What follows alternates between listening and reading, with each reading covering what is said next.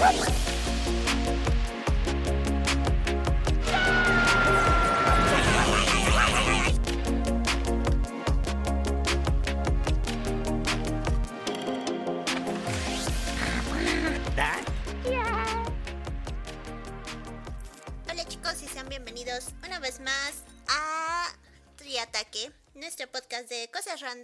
Frikis y mucho, mucho manqueo intenso. Cosas ñoñas, no te olvides lo ñoño. Eh, Entre en lo friki, pero sí, ñoñas. No, a veces no. El día de hoy vamos a hablar de animes que marcaron nuestra vida en diferentes etapas. Este, cabe mencionar también que, bueno, eh, el inicio de, del anime, cómo llegó a, pues, no solo a México, a Latinoamérica, ¿no? Pues no sé. Aquí en México, por lo que estuve viendo, pues desde los 60 tenían ahí cosillas. Principalmente Televisa, no me acuerdo cómo se llamaba antes. Porque prácticamente era animación más barata que la estadounidense. Por eso prefirieron optar por ella. Pero pues tampoco fue que entraran con mucho. Al menos aquí en México. Bueno, es que también es una temporada antes del Tratado de Libre Comercio, entonces yo creo que por lo mismo, este, importar series y todo eso, y, y era, era caro, gente, era muy Debe ser caro. como caro. De hecho, este, justamente de lo que estábamos viendo, el auge del anime este, empezó en los noventas. Eh, también, Fue el boom, ¿no? Fue ya el, fue el cuando explotó más bien. El auge. Pues es que sí, es, Pues es sí. el auge tal cual. Porque antes teníamos, bueno, el, el anime, pero también estaba como que en vías de desarrollarse es, todos los demás estudios en Japón. No, tendríamos que checar que salió como por la temporada de los ochentas. Porque de los animes de los ochentas que llegaron hasta acá, pues muchos eran este, basados en novelas, en otro tipo de historias. Era muy poco que estuviera como que 100% original y que no estuviera como que muy telenovelesco. Oh, Anthony. ¿Por qué, señor Vitalis? ¿Por qué se tuvo que morir frente a mí?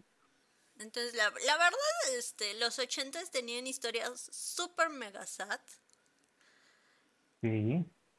Y pues, no, no manches, ¿cuántos no se trauma, no se han de haber traumado con eso? Digo, a mí me tocó muy vagamente Candy Candy. O sea, recuerdo tantito de los dibujos, pero sí que digas, ah, sí, no mames, me sé toda la historia, pues no. A mí me tocó Remy. A mí me tocó con Sandy Bell. Esa también es una que vi, pero eh, sí que digas, ah, sí, a huevo, me sé toda la historia. Yo nada más recuerdo, no sé por qué, un capítulo donde secuestran al amigo, novio o crush de la, de la Sandy Bell, porque era artista, recuerdo que era pintor, y lo secuestran unos este, traficantes para que se hiciera, hiciera dinero tal cual. Lo secuestraron para pintar billetes. Qué intenso. No me acuerdo por, no sé, no sé por qué me acuerdo mucho de este capítulo. Pero bueno, este, a final de cuentas somos niños de los noventas. Entonces todo lo que venga de los noventas lo tenemos mucho más este clavado. Más presente, porque Ajá. pues Y digo, vamos a hablarlo en tres etapas, ¿no? sí, pero o sea, primero vámonos por partes. Somos nuestra etapa de niños. Y viene muy aunado justo a lo que com- comentábamos, ¿no? De que es la llegada de, del producto japonés. Este. Aquí, por ejemplo, una de las grandes historias, este, no, no sé quién más se siente identificado con este, los Caballeros del Zodiaco. Digo, porque al final de cuentas marcó también una generación. Digo, yo, yo lo ubico, digo, no fue, no fui súper mega fan hasta hace poco. Y ya, ya les comentaré al rato. Pero a final de cuentas este fue un gran parteaguas en todo lo que fue la llegada del producto, ¿no? Efectivamente, Este- yo es el que más me marcó a mí, de hecho. Y por ejemplo, este, justo el primer opening que llega de Los Caballeros del Zodiaco es eh, el que fue Mejor opening de todos los tiempos. el demandado por copyright. Copiar el, la melodía de la marsellesa. Sí. De, de- de hecho, no, no me acuerdo Eso. cómo iba. Ah, ¿yo sí quieres que lo cante? ¿Puedo cantar? No, por favor. no, por favor. ¿No se dieron cuenta que era de que era el himno de la marsellesa? ¿La melodía? Ajá. Fue gigantesco, no solo fue gigantesco aquí en Latinoamérica, sino también en Europa. Ten en cuenta que ese opening es el opening de España. Ujú. Ok. Y Ya. como todos lados, aun cuando no había época digital, pues también estaban al pendiente de, de copyright. Los nacionales son Digo, Especial, obviamente ¿no? te tardabas más en encontrar lo del copyright porque pues, no, no tenías la, la ventaja ni la tecnología que La existe ahora. de hoy. Ajá. Ahorita tú subes cualquier cosa a YouTube y ya te lo, te lo pueden banear. De Te hecho, lo Te bloquean. De hecho, en el momento en el que lo estás viendo, YouTube para los creadores les, les está flagueando si tienen algún tipo de copyright. Pero bueno, regresándonos a la bonita y hermosa época de los 90, 90. eh, pues sí, tenemos eso, ¿no? Este, justamente nos llega primero eh, la versión del opening este, español. Viene directo de, de España, Los Caballeros de Zodiaco. Y también viene. Y viene muy de la mano con Bandai. Que fue así de este, necesito, necesito vender, gente. Cómpramelo. Este, te paso la serie y, y nada más te dejo ahí mi- mis comerciales y ahí los pasas, porfa.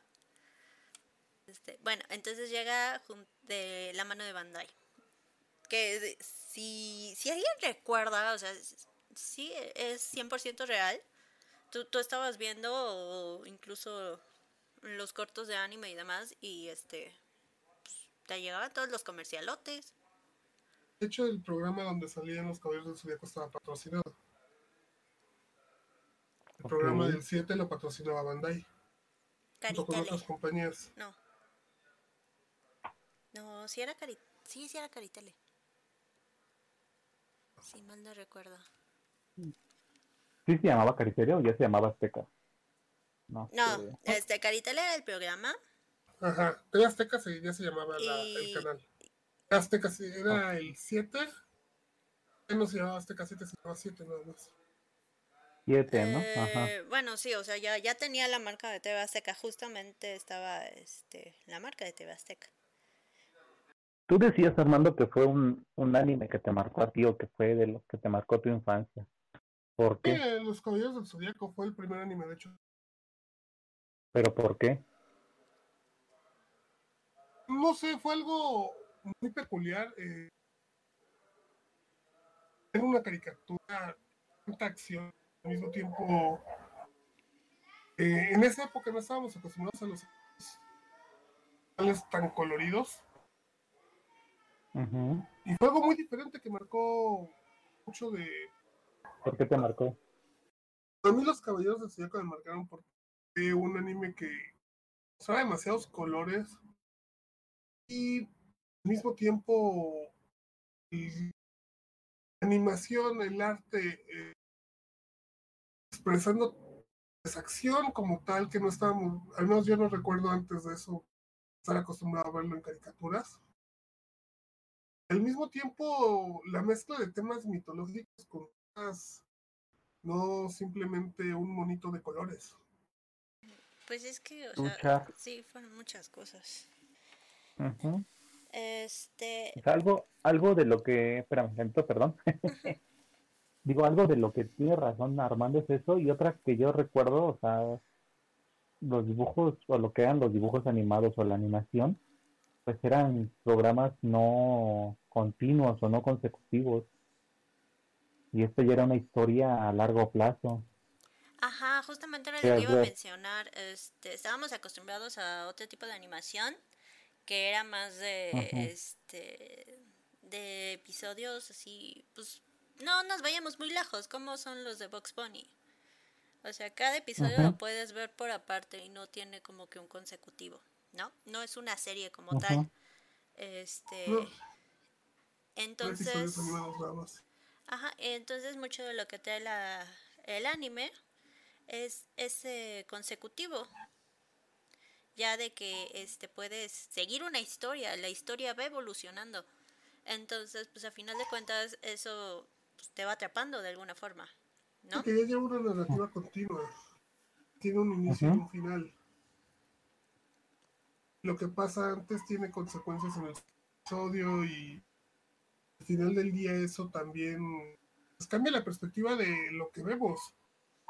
Porque si lo queremos comparar con otra cosa en esa época que se veía aquí en México y que se sigue viendo en las novelas, básicamente lo mismo, pero para nosotros, para nuestra generación fue lo que fue nuestras novelas, pero eran más empacadas con acción.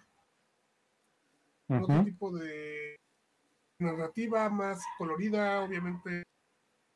También una ideología muy diferente a la que estábamos acostumbrados a ver.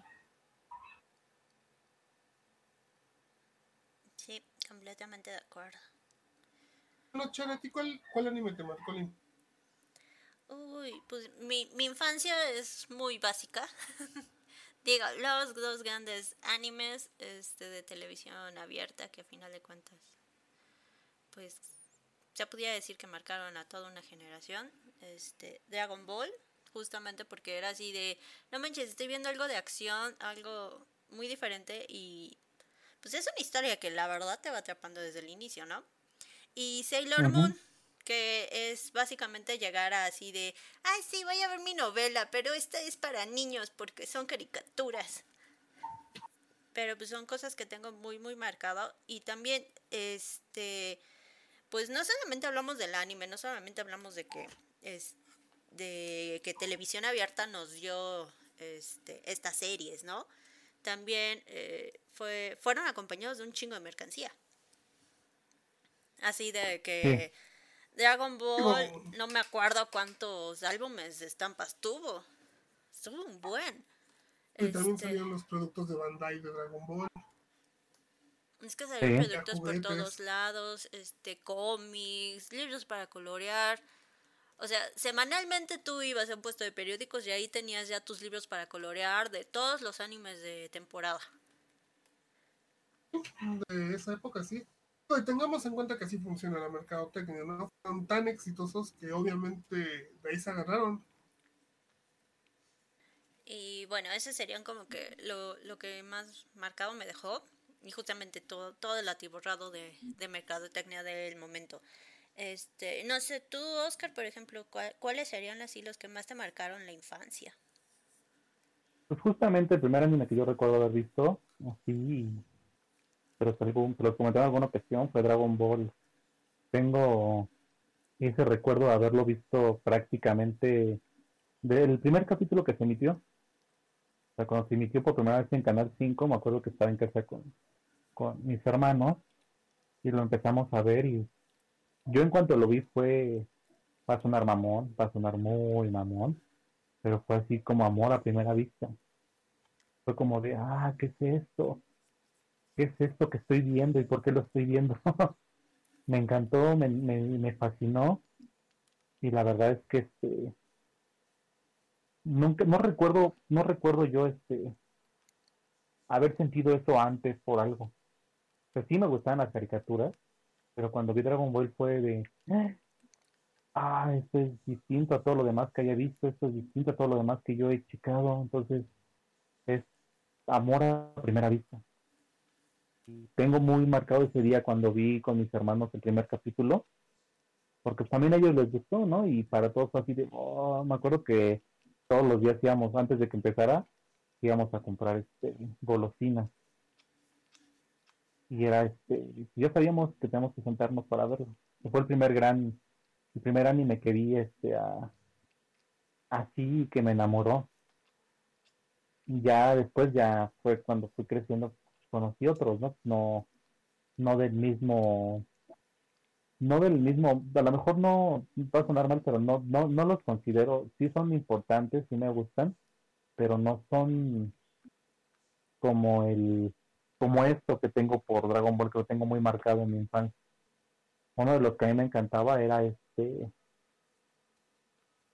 ¿Cómo se llama? Era Sakura Car Captor. Ay, Recuerdo también con mucho cariño ese anime. Sí, Sakura también era muy, muy bueno. De hecho, fue mucho el auge de las Mahou Shoujo. Era muy bueno, la verdad.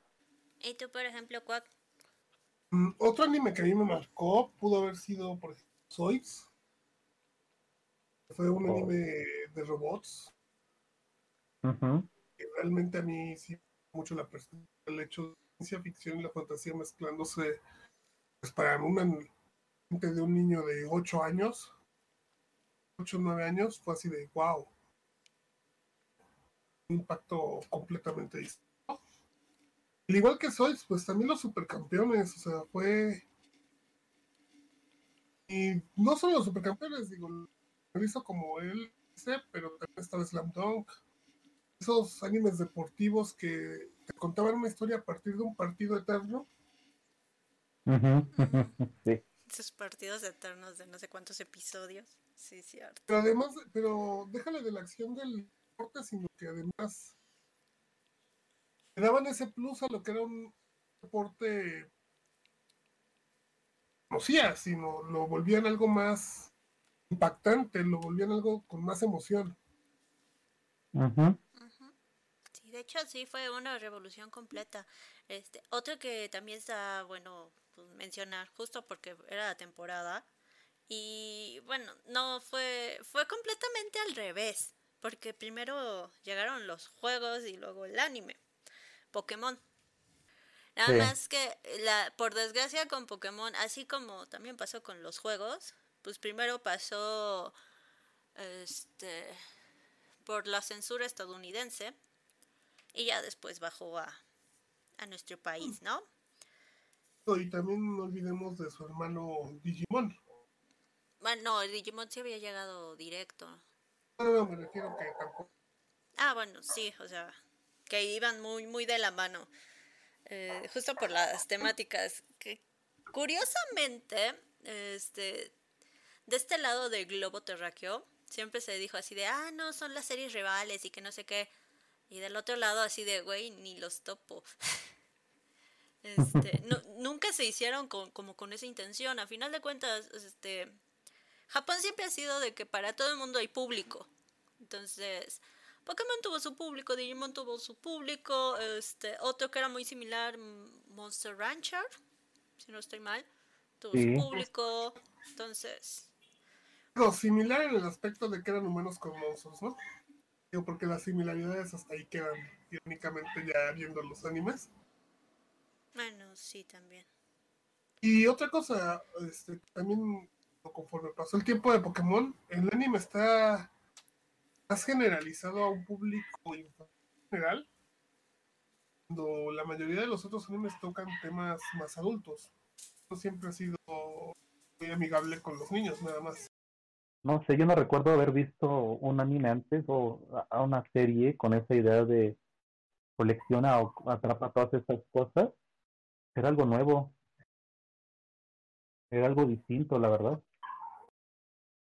Y el boom que tuvo fue tan grande que literal no había niño al que no le gustara, la verdad.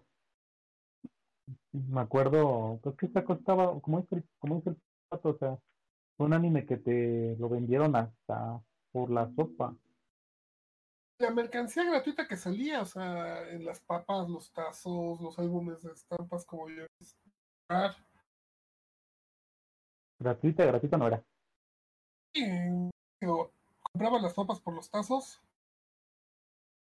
Pero también salen las estampitas en las galletas, los libros de dibujar, los cómics. No, es que fue todo el mundo. Y no hubo tanto cómic cuando salió. Pero, o sea, sí nos atiborraron el cereal de Pokémon, las galletitas, que por ahí algo, alguien en su loquera todavía tenía un paquete completo cerrado.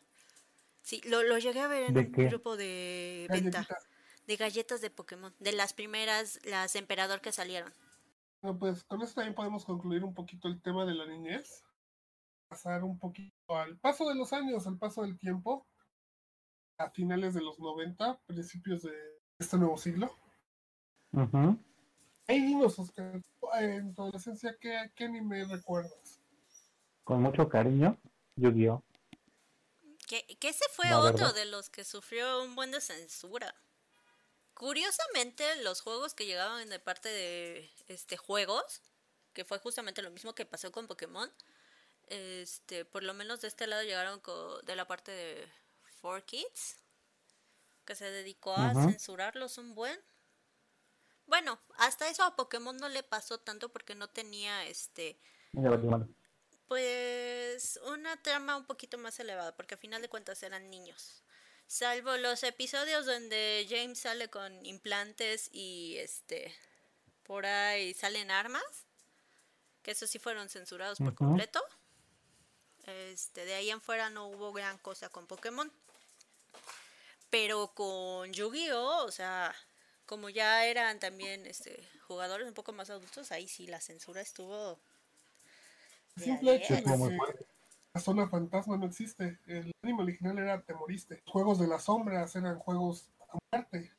Bueno, eso sí tengo mis dudas. Tendría que ver la versión japonesa para ver si sí está tan cabrón. No, sí. esa es la versión japonesa. De hecho, el manga, tal, el manga original de Yu-Gi-Oh! La primera manga cero antes de que existiera el juego de Yu-Gi-Oh! de cartas. Es un juego muy oscuro. El que apostaban su vida por cualquier juego. De hecho, curiosamente, Japón nunca tuvo problemas con eso de eh, las apuestas, de mostrárselas a los niños. Esos ya son temas culturales. No, sí, sí, sí, sí. Nada más es como que, este, justo. Porque eh, bueno, ya saliéndonos un poco del tema, perdón, de, del anime, este, le pasó a Pokémon. El juego tenía sus, este, sus juegos de azar tipo casino, las ruletas y eso, ¿no? Y en cuanto empezaron a unificarlos sobre- para la versión internacional, tuvieron que deshacerse de todo eso.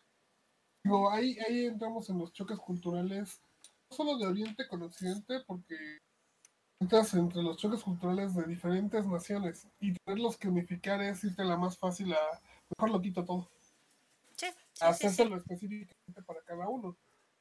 Y no solo fue en los juegos, fue en las mismas producciones. Digo, nosotros en Latinoamérica tenemos una fortuna enorme con el anime porque el equipo que se encargaba de hacer los doblajes las personas contratadas, los actores de doblaje eran gente muy profesional. Ujú. Y, y nos dieron, mucho. nos dieron joyas ya. como lo de Uy, sin aliento pozolero. Eso, Eso ya es después. eso ya es- Pero eso eso ya fue después. No, eso No. fue cuando venía la traducción. Sí, les, sí tuvieron varias cosas. Pero digo, obviamente, eh, a diferencia de otros países, en, en Latinoamérica se usaba mucho, no sé, en nuestro país, me usaban mucho una traducción literal, sino una re- reinterpretación. Un trabajo muy pesado que se hacía para, para que justamente tú no sintieras ese choque cultural. Lo ves en los Caballeros del Zodiaco, lo ves o lo ves en Dragon Ball, en Dragon Ball lo ves muchos, muchos coloquialismos que usan, muchas frases que usan. Pero no tan que exagerado. no tan descarado, Ajá. porque digo, para adentrarnos un poquito ya saliéndonos, ya que nos salimos del tema un poquito de este tema, eh, Kids era una empresa que controlaba hasta los más mínimos detalles de lo que quería producir y lo que quería que se viera. Las otras empresas, bueno, en este caso Televisa, TV Azteca, muchos de ellos contrataron los doblajes, de algunos de los animes. Y- ¿qué anime en la adolescencia puedes decir que te marcó? Mi, mi adolescencia. Ay, es que mi adolescencia vino muy, muy de la mano justamente con el auge del internet. Entonces yo empezaba este, Niña a- pudiente. este, ye- a consumir mucho de este imágenes, la, la típica así de ¿y, ¿y qué va a pasar en Dragon Ball que todavía no aparece en, este, en tele abierta, ¿no? Entonces te empezabas a buscar cosas y de repente yo empecé a dar con el manga. Y fue así de, ah, mira, pues vamos a ver tal cosa, ¿no? Este, llegué a dar con Dead Note, Vampire Knight. Nada más que eso ya, este, un poquito más tarde, no tanto mi secundaria, ya tirándole un poco más a la prepa. Porque ah, en la temporada de la secundaria no, justamente me estaba alejando yo un poquito de, de lo friki. Porque ya, ya saben, así de cambios hormonales, querer encajar con la sociedad y fracasar en el intento. eh, y entonces yo tengo muy, muy grabados, por ejemplo, lo que fueron Dead Note, Vampire Night. Este, fueron cosas que me estaba echando el manga y en cuanto vi que iba a salir anime, era así de, pues corre a ver dónde lo puedo ver. Este, benditas páginas de, de, internet. Y, y, YouTube, sobre todo YouTube. ¿De qué año estás hablando más o menos? Eso de estar buscando internet, en, bueno, buscar anime en internet. Pues estoy hablando más o menos de la época de mi prepa. Ok. Sí, no, no tanto de la secundaria, porque sí, ese fue un punto muy muerto en cuestión de anime para mí. Salvo, obviamente, Dragon Ball que todavía continuaba, ¿no? y, ya Pero para, esa época, ya había terminado hasta GT, ¿no? Mm, no recuerdo. Todavía seguía. A la secundaria todavía Porque según estaba, yo... estaba, si no era que ya estaba terminando GT, la secundaria. Sí, porque no lo recuerdo mucho. No, es que sí yo, secundaria y Dragon Ball ya no era Tal vez sí. No, sí, estaban en el. Eh, creo que en esa época estaban en el loop infinito, ¿no? Sí, es que Dragon Ball Z le tocó obviamente el loop infinito de. Se nos acabaron los capítulos y. Este, sí, no sabemos cuándo llegan nuevos. el gran problema es que acá, eh, justamente lo, eh, lo estábamos viendo antes, que somos una cultura de series diarias. Y eso pasa con toda Latinoamérica. Así manejan lo que son las telenovelas, de que es así de tus capítulos entre semana, de lunes a viernes. y, y no por nada también la, la Rosa de Guadalupe tiene más capítulos que creo que hasta One Piece. No, no me acuerdo cómo iba No, tampoco tiene tanto. no, sí tiene un chingo. O sea, no, no me acuerdo cuál era, pero sí tiene un chingo. Este. Sí, sí tiene muchos porque pues aquí se, se producen así, ¿no? entonces, eh, cuando trata, cuando empiezan a exportar el anime, pues tratan de cubrir este toda la semana. El gran problema es que toda la cultura japonesa es de un episodio semanal. Entonces, pues, obviamente, eh, la primera emisión de Dragon Ball fue en el 89 en Japón. Entonces, cuando llega aquí, que fueron mm, siete años después, ya tenías un buen bonche de episodios. entonces, Dragon Ball se va de corrido. Y Dragon Ball Z llega hasta. ¿Cuál fue la de Freezer, no? La saga de Freezer, cuando mm. empezaron a lupear.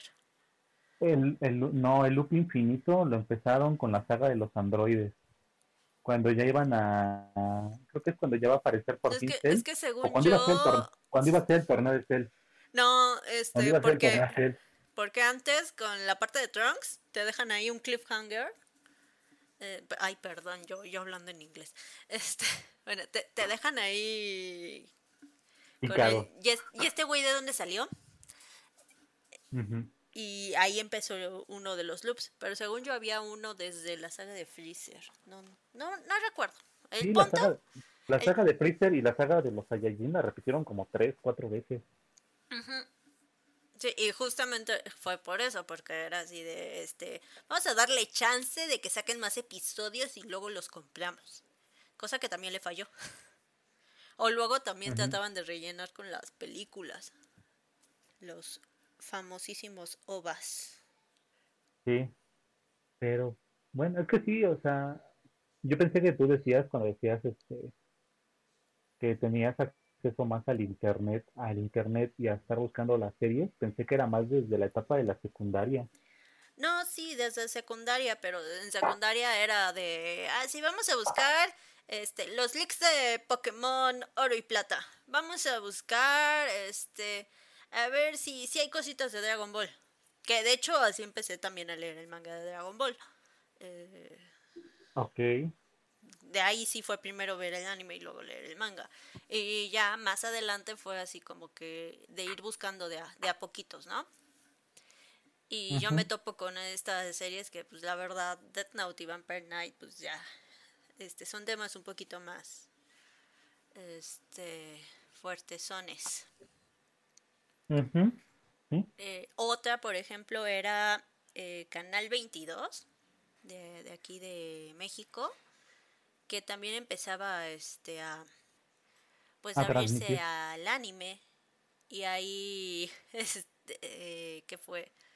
la, primera vez que vi Evangelion, que era así de, a ver, vamos a ver de este. Internet dice que está bueno, pero pues también, o sea, es, es, muy pesado, es muy, muy pesado ver Evangelion. Sí. Pues, y aparte este de Canal 22, es mi imaginación, no solamente era los viernes en la madrugada. Sí, ya era muy o después de las 11. Sí, era muy, muy noche. Era las 11. Sí, sí me acuerdo que era así de, bueno, me voy a desvelar viendo esta cosa. Y ellos sí respetaban, por ejemplo, este semanal, si mal no recuerdo. Porque. Sí, pues sí, eran los viernes nada más. Y trajeron varias cosas, no solamente Evangelion, este, me parece que era Helsing también, y no, no recuerdo qué otra cosa agarraron. Yo ahí vi Serial, este, Serial Experiment Lane, lo vi ahí. Ah, Lane. Que no entendí ni merga, pero yo ahí lo vi. Es que esa, también es una muy, muy pesada. Y creo, y creo que también trajeron Ghost in the Shell. Sí, sí, sí, sí, cierto. Trajeron Ghost in the Shell. Recuerdo haber visto un episodio de Ghost in the Shell. Y yo también, un par. Y de ahí en fuera, pues ya fue. No me acuerdo si era tele independiente, pero ya en cuanto compraron el canal, bye muchas cosas bye. De hecho, de hecho. Fíjate, a mí lo que sí me marcó mucho, mucho, mucho fue Naruto. Suena muy mamón, pero en esta etapa yo había perdido a mi mamá hace año y medio, o no recuerdo, no, fue menos, fue como medio año. Yo había perdido a mi mamá, yo estaba muy deprimido eh, estaba en la transición entre prepa, eh, secundaria y prepa. Y fue justo cuando mi hermana nos apoyó en la casa tras, eh, contratando cable. Ya sabes, la mágica palabra de, oye, y si quiero conectar otra tele, ¿cuánto me sale? ¿No? Ya le das su mortita al del cable y te conectaba otra tele. y esa tele era la mía. Entonces, este, recuerdo que en, en Cartoon Network empezó donde empecé a ver este Naruto y me, enamoró la historia, o sea, me sentí muy identificado con, con el protagonista, porque para eso también aparte, mi papá vivía, pero me había dejado dos años antes que mi mamá falleciera, no hacía todos, no. Yo tenía como seis años que mi papá se había ido de la casa. Entonces, niño huérfano, que nadie quiere, niño deprimido, fue muy, este, ¿cómo decirlo? Me sentí muy identificado con el personaje y con las ganas de hacer las cosas que él tenía, pero también fue cuando empecé a animarme un poco. Y ya cuando estaba en la prepa fue cuando ya fue para mí el, el boom de Naruto y fue cuando pude conseguir toda la, la primera, la primera este, parte de Naruto, todo de su infancia. Una amiga que cumplía años el mismo día que yo me la regaló y eso la aprecié un chingo porque para mí fue un anime muy importante que me marcó. No, pues es que eh, este, suena cagado, pero yo creo que por eso mismo este, muchos seguimos el camino de, de la anime y todo eso, porque hay cosas a final de cuentas con las que te llegas a identificar, ¿no? Digo, este, te, te da un sentimiento como de pertenencia y, y demás. Y pues a final de cuentas, este, no sé, hay gente que incluso por cuestiones de anime y demás, eh, ha salido muy adelante. O sea, suena mamonería, pero pues e, el anime o ciertos animes sí pueden salvar vidas, ¿no? yo puedo decir que a lo mejor no tanto como salvar, pero a mí, también así me la cambió, en especial ese tipo de Naruto, porque se ve medio ñoña la historia al principio, pero cuando, cuando se trataba de tocar temas fuertes, los había, siento yo que los sabía tocar, ¿no? O sea, una, una, una lección que sí me quedó a mí mucho de Naruto y que la apliqué a mi vida, y lo voy a decir porque así es, es este, ya es muy adelantado en la historia, ya es en Shippuden, cuando se pone a entrenar en las, este, no me acuerdo si es en las cataratas o en donde, que entra a otra dimensión y encuentra a su, a su odio interno, ¿no? Que quiere, su odio interno quiere pelear con él porque ya empieza a sentirse querido por la aldea y empieza a decirle que sí ya se olvidó cómo lo trataban. Y en lugar de pelearse con él, lo que hace Naruto es agarrar y decir, bueno, te acepto, ¿no? Tú eres parte de mí, tú, me, tú eres parte de lo que yo soy, ¿no? No, no, te, no me puedo pelear contigo porque, si no de cuentas, somos tú y yo. O sea, te voy, a, te voy a aceptar, no voy a dejar que me domines, pero te voy a aceptar porque eres parte de mí. Tú, este, tú todo este odio que tengo por la, por la gente, a lo mejor muy, muy interiorizado, pues es una parte que está ahí mía, que no es buena, pero pues tampoco voy a, no voy a dejar que me domine, pero tampoco voy a rechazarlo. Fue cuando yo dije, yo ahí, cuando leí eso, fue para mí un, un también despertar porque dije, verga, yo también estoy así, ¿no? O sea, mucho tiempo he estado odiando a la gente, principalmente por mi mamá, la muerte de mi mamá. Yo mucho tiempo odiaba a la gente, en el interior los odiaba, aunque por fuera, o sea, estuviera haciendo un pinche payaso, por dentro era de, a todos los odio y quiero que todos sufran lo mismo que yo estoy sufriendo ya cuando vi eso fue así de, güey, no voy a dejar que eso me domine, pero pues tampoco voy a rechazar, voy a renegar de él, porque pues, es una parte de mí, es una parte que me, me ayudó a crecer y me ayudó a, darme cuenta de muchas cosas. Y leccioncitas así siento que todos hemos, de alguna u otra manera, hemos tomado de las series que seguimos. Completamente de acuerdo, digo, o sea, siempre se nos va a quedar algo muy, muy grabado, este, de una u otra forma, y como todo en la vida, siempre agarramos este pues, lo mejor que venga, ¿no? ¿Alguna otra, Oscar, que quieras mencionar? Es que eh, esa época te digo, salvo Naruto, yo no, yo no veía tanto anime. A lo mejor llegué a ver por ahí Death Note, si recuerdo haberlo visto. Este, pero ya de ahí entró una, entré a una etapa ya de, de letargo en la que no, no vi mucho. De repente veía una que otra serie, pero una que yo dijera, ah, esta me, esta serie me, me, me, me, me, marca mucho, la verdad es que no. ¿Y tú, Quack? ¿Cuáles serían las que marcaron tu juventud? De mi juventud, ¿verdad?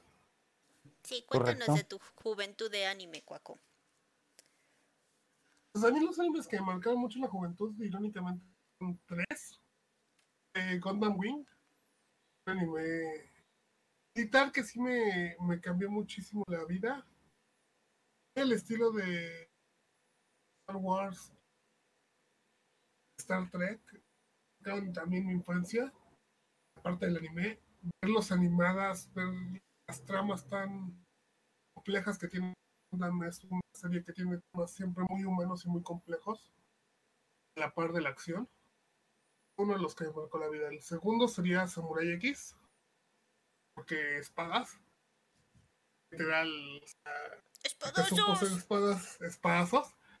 Y terminó siendo, pues, hasta aprender un poquito de la historia de Japón y la, curiosidad que me generó leer más sobre la época que estaban hablando. El tercero sería el de Inuyasha. Para mí fue el primer Isekai que yo, le, yo vi. Era una persona transportada a otro mundo, que en este caso es como época pasada feudal, pues ese nivel de fantasía, porque aunque no lo pareciera, el personaje principal no era Inuyasha. ¿Alguna otra mención honorífica? Digo, la ventaja también es que ya llegando nosotros a la adolescencia ya tenemos más, este... Más herramientas. Más acceso, o sea, se empieza a abrir más el acceso a internet, encuentras más cosas, encuentras todo el mundo, este también justamente empieza si, si no estoy mal, igual y corríjanme, pero el auge ya de las convenciones.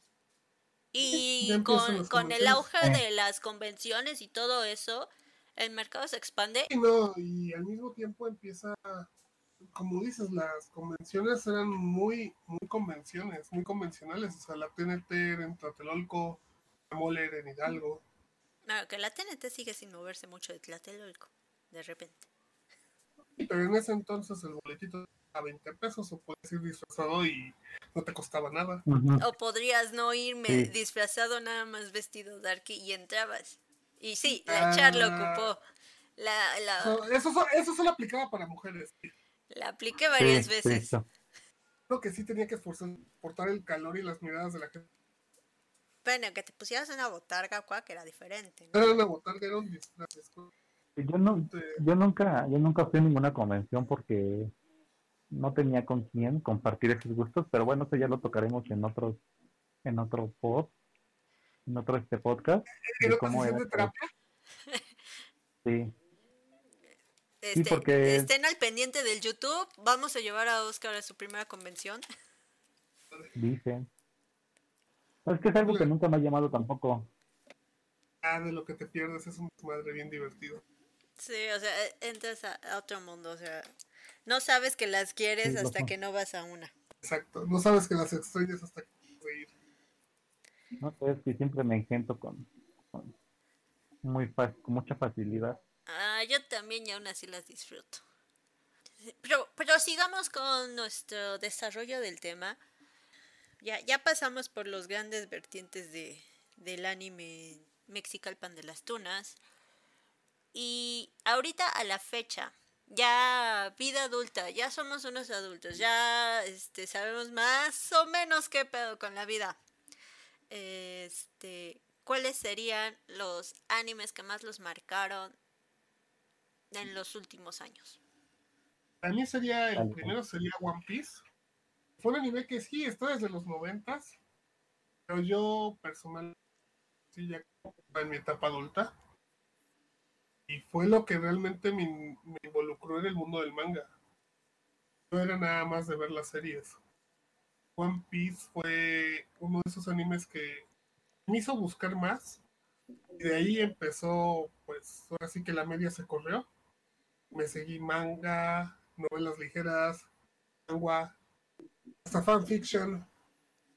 Ah, bueno, los doujinshi siempre vivieron en nuestros cocoros sería el principal, porque hasta la fecha, pues, en emisión. Leyendo el manga la semana. El segundo sería Full Metal Alchemist. Es una historia muy. Empieza siendo como que mucha fantasía y de repente tan oscura, tan rápido. Tan entretenida. Empezamos a separar, o sea, yo por ejemplo me fui mucho, a mí me empecé a disfrutar más las comedias como con los Warashi. Es una comedia de un Isekai, pero un tono cómico a lo estúpido. Otro que me gustó mucho que es militar, pero tiene una comedia que se llama Object. Trata de soldados que están peleando contra robots gigantescos. Esos serían los que más me han marcado en mis últimos años.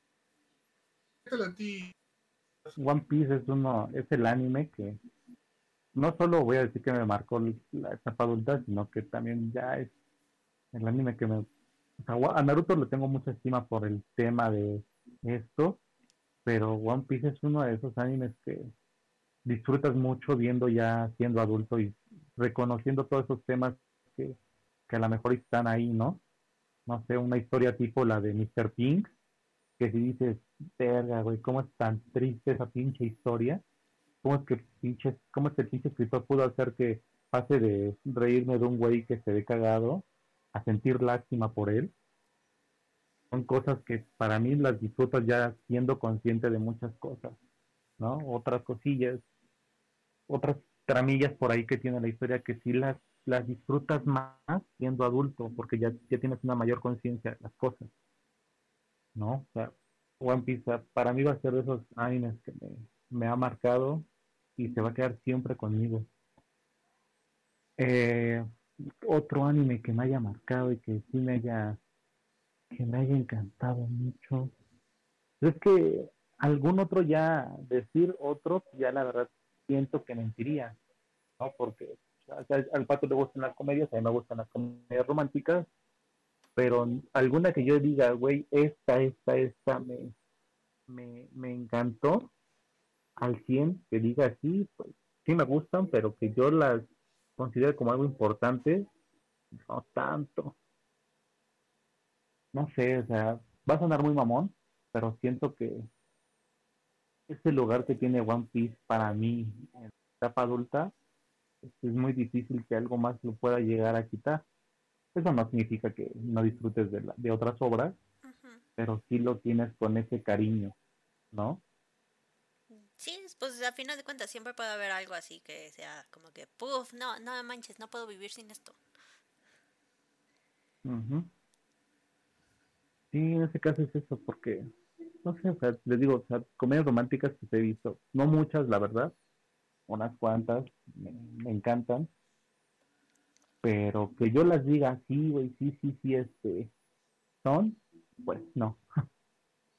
Tú, Char, ¿qué anime podrías decir ahorita que te marcó, que te está marcando ahorita?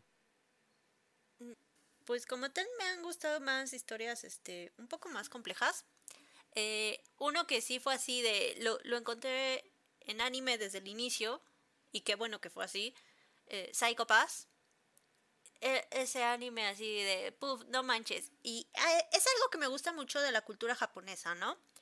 Que a final de cuentas, este, se basa más o menos en lo que es el Tao, ¿no? De lo bueno, lo malo, y lo bueno en lo malo, y lo malo en lo bueno. Entonces, a final de cuentas, es algo que me gusta mucho de la ideología japonesa, que no todo es así de así ah, los buenos contra los malos, sino que hay mucha escala de grises. Y también, por ejemplo, este se vio en Dragon Ball, ¿no? Vegeta, que era el malo, el malo, en, un momento de la saga, este termina siendo aliado y pues, me atrevería hasta a decir el mejor amigo de Goku. ¿No? Entonces, este, la temática... Eso se le llama que le pusieron esposas. Eso se le... Y por ejemplo, de la historia de Psycho Pass es mucho de eso, ¿no? De que si uno trata de medir qué tan criminal puedes llegar a ser en algún punto, pues depende. Depende de muchos factores. Incluso pues, el primer, si no estoy mal, el primer episodio que está ahí la este, inspectora, que justamente la que estaba de rehén, ya estaba aumentando su índice de criminalidad. ¿Por qué? Porque estaba este, con todo el estrés de lo que acababa de pasar, acababan de matar a, al güey al lado suyo, entonces este, también te deja pensando de cómo un trauma este, nada más puede ser como que la vertiente para algo más. Pero ¿qué fue lo que, hizo, lo que hace la inspectora? O sea, va, habla con ella y sacó a todo el mundo de onda porque a final de cuentas el índice de criminalidad baja.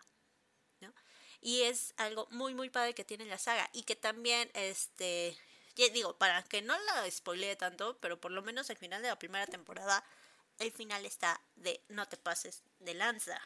O sea, cuando descubres cuál es la red que está midiendo a los criminales. No, no, yo recuerdo mucho que cuando vi esa parte fue así de, no mames, no es cierto, no te pases. ¡Ah! Ya es un tema muy, muy, muy, este, real hasta cierto punto. Y pues impactante. Muy, muy psicológico. Está, está muy bueno. Eh, neta, si pueden, véanla. Eh, tres temporadas, una película hasta donde me quedé. Me parece que hay más, pero hasta ahí me quedé. Yo, la verdad me gusta mucho. Este, otra de las cosas, eh, de las más recientes de las Clamp, eh, Subasa Reservoir Chronicles y Holic, que obviamente van de la mano. Si bien el anime no tiene una conclusión definitiva, tiene cosas que le agrega a la historia muy muy bonitas. Este, hay un episodio de relleno en Subasa donde eh, lo protagoniza un poquito más Chi y, está, está muy lindo ese episodio. Y sí, sí es completamente relleno, porque eso no, no, no pasa en el manga. Y el manga, pues, no manches, una obra de arte, en serio. Muy, muy largo. Y tiene hasta su orden de lectura. si se les ocurre leerlos, este, sí búsquense el orden de lectura porque eh, va de la mano con su basa. Entonces, si nada más leen uno, se van a espolear el otro. Y si no quieren eso, sí, sí buscan el orden. Pero sí está largo. Lo, van a disfrutar, pero está largo. Este. Otro, por ejemplo, bueno, este más fue por lo, lo divertido y también la animación, independientemente de, de Lechi, este, Shokugeki no Soma. Sí, no, es que por lo menos la primera temporada está así desbordante de Echi, pero tiene muy buena trama.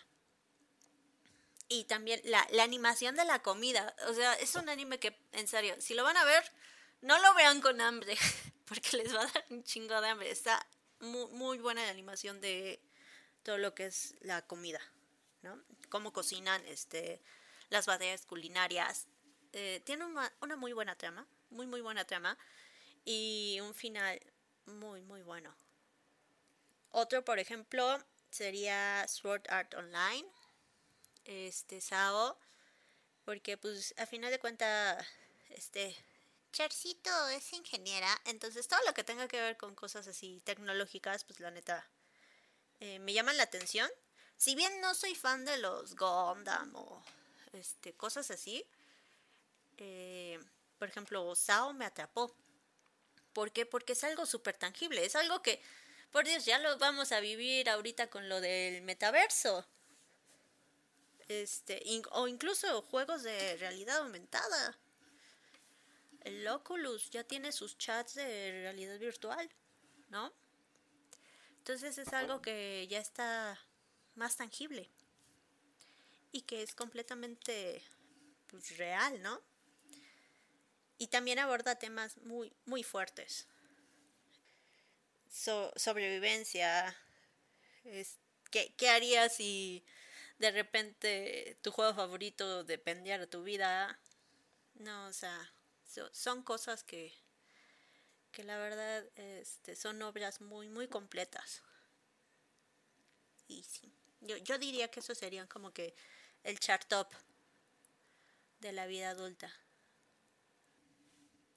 Y digo, también tenemos ahorita la, la gran ventaja de que, pues ahora sí que la globalización del mundo y pues que ya el internet está en la mano de todos, pues te permite más cosas. O sea, incluso hace poco con este que comentaba a los chicos eh, que de repente pues, los dos son muy fan de One Piece y nada más lo mencionan y ya yo tengo chingos de anuncios ahí en Facebook de...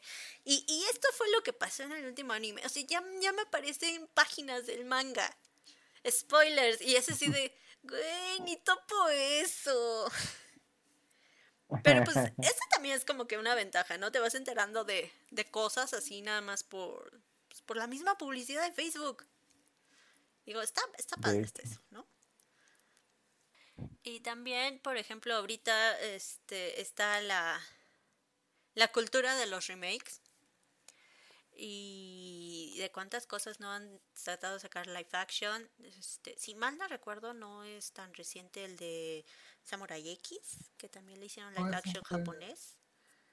Tiene como cuatro años. Tiene, Sí, o sea- tiene tiempecito. No, no tiene, no tiene tanto. Es uno de los mejores. No, no tanto. Y, y así que le han ido sacando, o sea, que quieren sacar el de One Piece. Ese va a estar Este, interesante. sí. o eh, que el mismo Toriyama dijo así de a la, a la fregada el final que puse de Dragon Ball Z y, y GT. Bueno, que GT no lo escribió, pero a la fregada GT. Este, voy a escribir mi continuación. Y pues, ya tenemos Dragon Ball Super todavía corriendo. E irónicamente ya perdió mucha fanbase. Es que porque mucha Sí. gente sí le gustó GT. Sí. Es que ah, hubo su, su parte, ¿no? O sea, de los que sí les gustó y de los que no, porque ya cuando venías todo, veías todo el ah. final. Es que el final de Dragon Ball Z no cuadra nada con lo que luego te trae GT.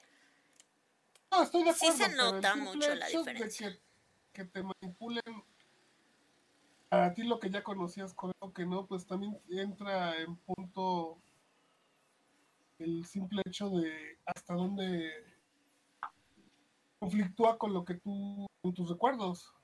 Y si hay gente a la que le gusta, aunque quiere hacer, si quiere hacer crítica, sí, gente se nota mucho la diferencia. Z. Y también salió la continuación de Inuyasha. Que no también... es continuación, es secuela. Bueno, sí, secuela, secuela de Inuyasha. Este, no me acuerdo. La historia de Inuyasha eh, es este, se llama, ¿cómo se llama? Kime no, es este. Yashahime. Yashahime. Mm, Son las hijas de Sesshomaru y de Inuyasha. Ajá. Pero sí, ahorita estamos viviendo mucho una cultura de remake, o sea, de tratar de pegarle a la. Hablemos de los remakes que han salido. Salió Town Quest, que era conocido aquí en las aventuras de Sai. Salió Sailor Moon. Ah, ok. Ese, ese de Sailor Moon a mí me encantó porque ya era Sailor Moon el manga te, quitan todo lo este, machista que te puso el anime de los noventas. Entonces yo sí agradecí ese remake de Sailor Moon. Eh, completamente destruyen y desaparecen lo que fue Digimon Tamers. Ajá. ¿Qué otro, ¿Qué otro remake hubo? los supercampeones, Subasa. Llevan como tres, ¿no? Llevan como seis. Pero esa siempre le, han dicho remake. ¿no? Ah, otra, por, por, ejemplo, que no es tanto remake, sino es como que una historia este aparte. Este Soul of Gold de los Caballeros del Zodiaco. Que es la historia de Ayoria Ayoria. De las 12 casas. No, no, no es antes. No, no es antes. Es este, justamente cuando eh, mueren los caballeros dorados en la saga de Hades. Así solo por sí. Entonces, justamente parte de ahí, de que se queda sacado de onda porque este él daba por hecho que estaba muerto. Los canvas. Los canvas también está bueno. Está bueno el manga. También está bueno el anime, tienes que verlo. Lo vi, pero no está completo. Sí, no está completo, pero está bueno. Guáchelo, guáchelo, cuac. ¿Qué otro remake han hecho? No, le dieron, le dieron final a la historia de Digimon. Esa ya tenía final, Digimon ya tenía final, es lo que más me, eh, ah, me, me, pega mucho ahí porque, o sea... ¿Sabes cómo me pega lo de Dragon Ball? No, pero es que a Dragon Ball le dieron dos finales. E-, eso fue aún peor. O sea, tenía el final de Z, que era el final, este, final de Toriyama. Y luego le meten así más historia, un poquito a la de huevo, y otro final. Que sí, sí, todo el mundo chilló con el final de GT. No voy a decir que no. Pero, no sé, se me hace... Fue muy sacado de la manga, güey. Mismo para como Super lo de Digimon fue lo, hizo lo mismo que hizo Dragon Ball.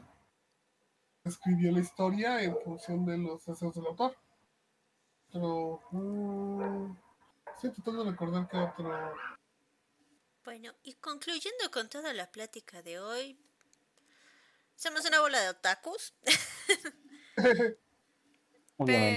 pero a final de cuentas, o sea, este sí fuimos una generación marcada por anime y quien diga lo contrario este, está mintiendo con todos los dientes. De, alguna u otra forma, este, si bien quizá no todos se volvieron otakus, por lo menos sí todos llegamos a ver algo, ¿no? Algo con lo que quieran concluir, aparte de esto, de sí todos crecimos con esto. Curioso, o sea, este, a nosotros sí nos tocó que así de, ay, este ve anime, guacala.